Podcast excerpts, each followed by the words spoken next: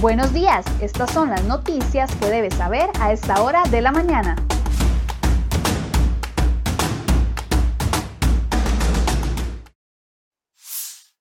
Siete con 20 de la mañana, muy buenos días, gracias por acompañarnos en Serie Hoy Noticias. Vamos de inmediato con las informaciones que hemos preparado para ustedes el día de hoy en la portada de seriehoy.com.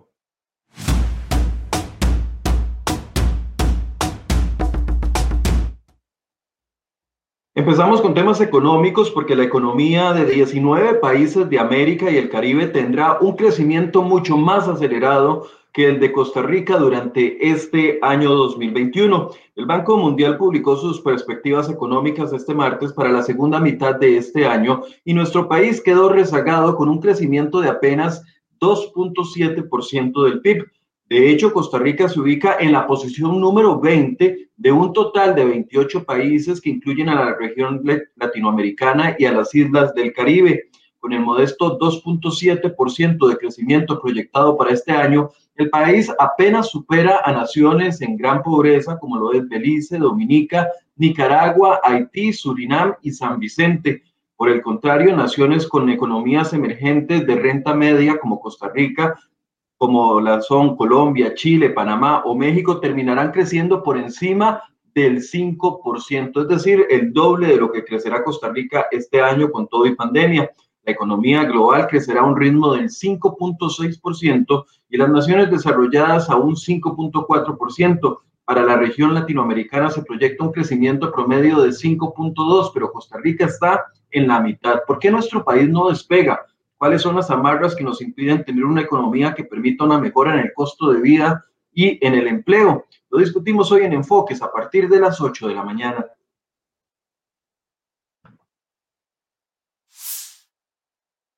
Y hablando de costo de vida, el precio de los combustibles está asfixiando la economía de los hogares y de las industrias. El jefe de Restauración Nacional, Eduardo Cruchan, reprochó este martes la inacción del presidente Carlos Alvarado para intentar frenar los constantes aumentos en los precios de los combustibles.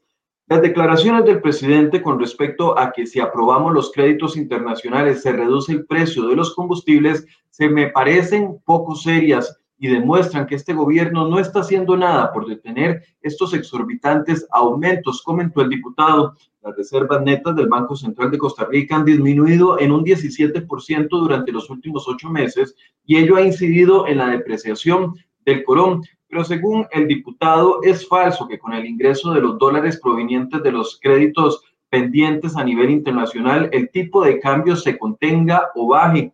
Esto porque esos dólares se nacionalizarían para hacerle frente a los gastos del gobierno que cambiarían deuda cara por deuda barata y en efecto sobre la y el efecto sobre la reserva sería transitorio, explicó el diputado. Por eso el legislador le pidió a los demás jefes de fracción discutir el proyecto de ley que disminuiría, en 50% durante dos años el impuesto único a los combustibles.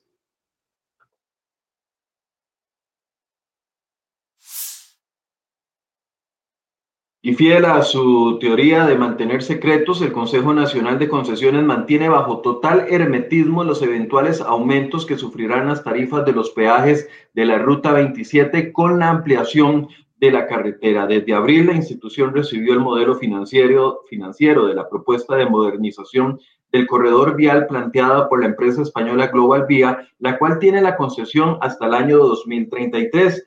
El plan presentado en marzo pasado asciende a un costo de ampliación por 646 millones de dólares. De ese monto, el Estado debería de aportar una parte. Entre mayor sea la inyección del Estado, menor será el impacto sobre las tarifas que pagan los conductores. El monto más aceptable del aporte estatal para la modernización no está determinado, pero podría rondar los 150 millones de dólares. La intención del actual gobierno es al menos dejar encaminado el proceso para que la próxima administración ejecute la ampliación de la carretera.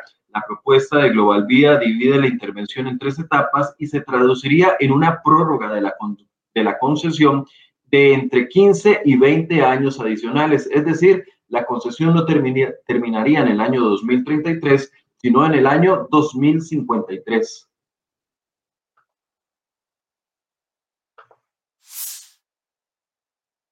Y atención porque el sector arrocero nacional salió este martes a pedir la renuncia de la ministra de Economía, Victoria Hernández, a quien culpan de abandonar a los productores nacionales. A la vez amenazaron con tirarse a la calle en máximo una semana con tractores, palas y carros si es necesario. Así lo manifestó Luis Corea, representante de la región chorotega de la Corporación Arrocera con Arroz. El sector afirma que el modelo de costos no ha sido actualizado desde el año 2019 y a ellos se les han venido incrementando el costo de los insumos y también se han visto afectados por el tipo de cambio del dólar y el aumento en los combustibles.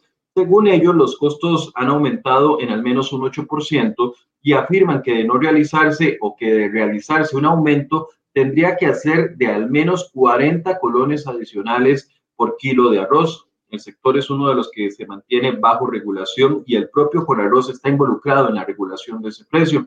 Algunos expertos aseguran que de liberarse el precio del arroz caería más bien en lugar de subir, ya que es más barato traer el arroz al país que producirlo en Costa Rica.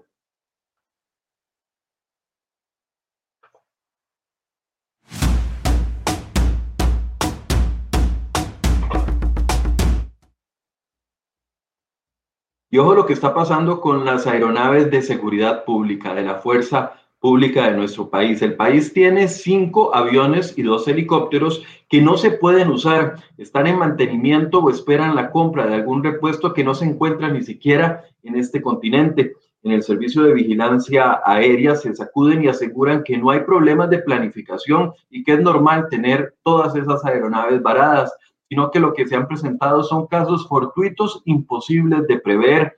La entidad señala que la planificación del mantenimiento es efectiva y se programa con base en estadísticas de años anteriores y las proyecciones que se ejecutan. No obstante, los cuestionamientos al interno de la entidad existen, pues el recurso es necesario, en especial cuando el país enfrenta la pandemia y además tiene una grave situación de lucha contra el narcotráfico. Mientras tanto, las aeronaves van a seguir varadas porque los repuestos aún no están ni siquiera en camino. En nuestra portada les traemos un reportaje especial sobre este tema que pueden leer en cereoy.com.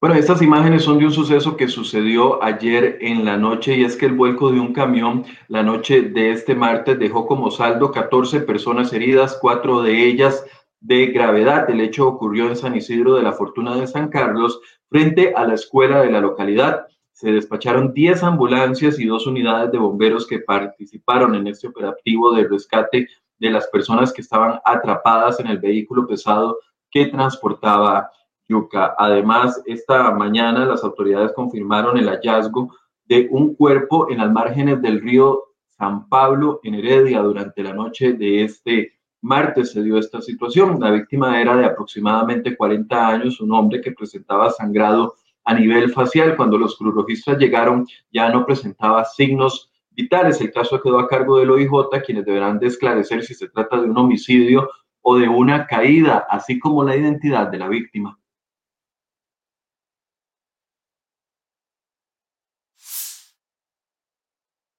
El Ministerio de Salud dio a conocer que la cantidad de casos nuevos de COVID-19 disminuyó en 9.5% de la semana pasada, de la antepasada a la pasada, con un promedio de 1.911 casos diarios.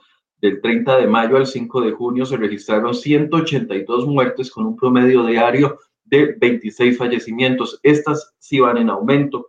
Este martes se registraron 1.900 casos nuevos, 23 fallecimientos y se mantienen 1.331 personas hospitalizadas, 520 de ellas en unidades de cuidados intensivos. Además, en reiteradas ocasiones, el Ministerio de Salud, y esta es una nota que les traemos en la portada, el Ministerio de Salud y el presidente Alvarado dijeron que se, se necesitaba la aprobación de una agencia de regulación o de la OMS para proceder a la compra de la vacuna china y así acelerar el proceso de vacunación. Pero ahora hay una nueva excusa. Dicen que no se cuenta con la capacidad de suministro para que el país, para que al país llegue esa vacuna, por lo que el fármaco será difícil de traer una información que está en nuestra portada y además les traemos el informe sobre la nueva lista de pacientes que van a tener acceso a la vacuna de forma prioritaria.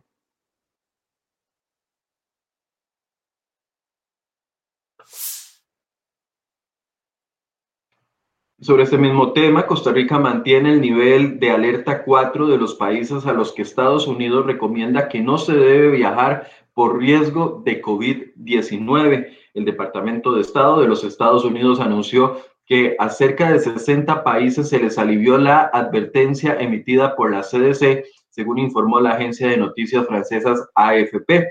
Sin embargo, Costa Rica continúa ubicada en la alerta 4 junto con otros países de la región como lo son Argentina, Colombia, Chile y también Nicaragua. Evite viajar a Costa Rica si debe viajar, asegúrese de que esté completamente vacunado antes de hacerlo. Debido a la situación actual de Costa Rica, incluso los viajeros completamente vacunados pueden estar en riesgo de contraer y propagar variantes del COVID-19, dice el informe de los Estados Unidos.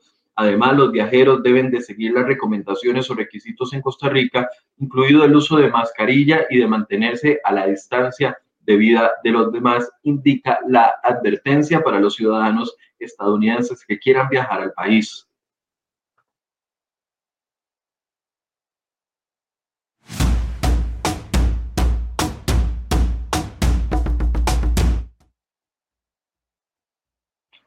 Y la tarde de este martes quedó aprobado en el Congreso el proyecto de ley que autoriza al país para adquirir dos créditos internacionales que suman 600 millones de dólares. Se trata de un empréstito con el BESIE por 300 millones de dólares y otro con el Banco Mundial por otros 300 millones de dólares. El proyecto de crédito se aprobó con el apoyo unánime de 46 diputados y el segundo debate y último se va a realizar el jueves 10 de junio. Los recursos del BESI son para financiar la creación del Fondo de Avales y Garantías que busca generar acceso al crédito a empresas siempre y cuando éstas se comprometan a mantener los niveles de empleo actual. Además, en otro tema económico también se apoyó o se aprobó con el apoyo de 35 diputados el proyecto de ley para fomentar la atracción de rentistas, inversionistas y pensionados al país Diez diputados votaron en contra de este proyecto de ley. La propuesta busca crear un esquema de incentivos para que estas personas, por un plazo de hasta cinco años, tengan estas, estos incentivos y puedan contribuir así a la reactivación económica, según lo indica este proyecto. Según la última versión del texto, la iniciativa aplica para todas las personas a las que se les autorice el ingreso bajo alguna de las nuevas categorías migratorias.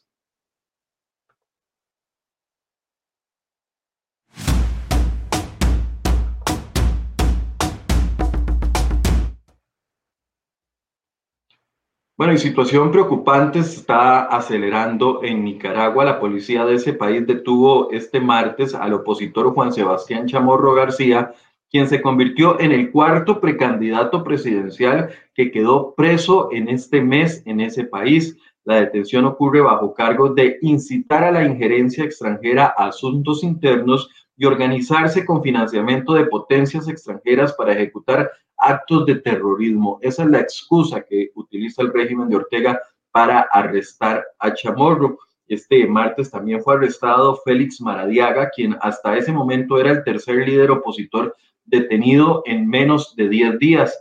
Se confirma sin lugar a dudas que Ortega es un dictador. La comunidad internacional no tiene más opción que tratarle como un dictador dijo en Twitter la jefa de la diplomacia estadounidense para las Américas, Julie Chung Maradiaga, de 44 años, es el tercer aspirante a la presidencia opositor detenido.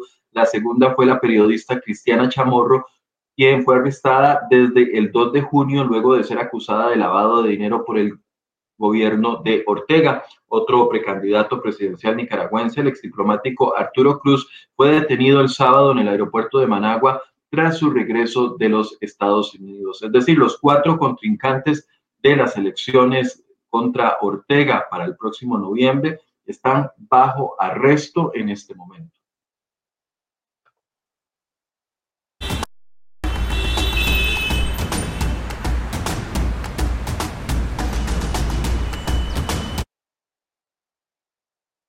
Bueno, hasta ahora hacemos un breve recorrido del tránsito, por el tránsito y aprovecho para saludar a las personas que nos acompañan desde varios sectores del país. A Jonathan Navarro que nos dice eh, saludos amigos, feliz día desde Alajuela, saludos para usted, eh, don Jonathan, para también Daniel Saborío, a María Romero, a Luis Eduardo Arguedas que nos saluda desde el bello sector de Monteverde, que envidia, Rafael Eduardo Arguedas, ojalá yo estuviera ahí, pero no Jonathan Navarro, Marco Vargas, Tony Cubero, Julieta Cavalini, que nos saluda también desde Alemania, Daniel Saborío, Luis Humberto Hernández, que también nos eh, saluda, Francisco Delgado, Ana Bejarano, Isabela Castro, que también nos eh, saluda, Esteban Becú, Floritames y todas las demás personas que están conectadas a esta hora en la transmisión. Mejores condiciones en el clima el día de hoy, sin embargo, se prevén también lluvias en las horas de la tarde, así que mejor sea precavido. Saludos a René Morís, que nos saluda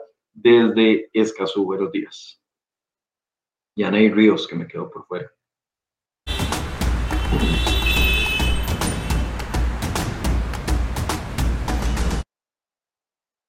7 con 36, así llegamos al final de este resumen de noticias. Les recuerdo que a las 8 vamos a estar hablando de temas económicos en enfoques. ¿Cómo es posible que de 28 países de toda la región latinoamericana 20 van a tener mejores resultados económicos que Costa Rica? Estamos en un sector o en una parte de los peores resultados económicos para este año y al mismo nivel que Nicaragua, al mismo nivel que Haití. ¿Qué es lo que está pasando con la economía tica? Nos están diciendo el Banco Central que 2.7 es positivo y el resto de la región anda por arriba de un 5% de crecimiento. Algo no está cuadrando. A partir de las 8 de la mañana vamos a hablar de este tema en Enfoque. Los invito a que se conecten y compartan esta entrevista conmigo. Muy buenos días.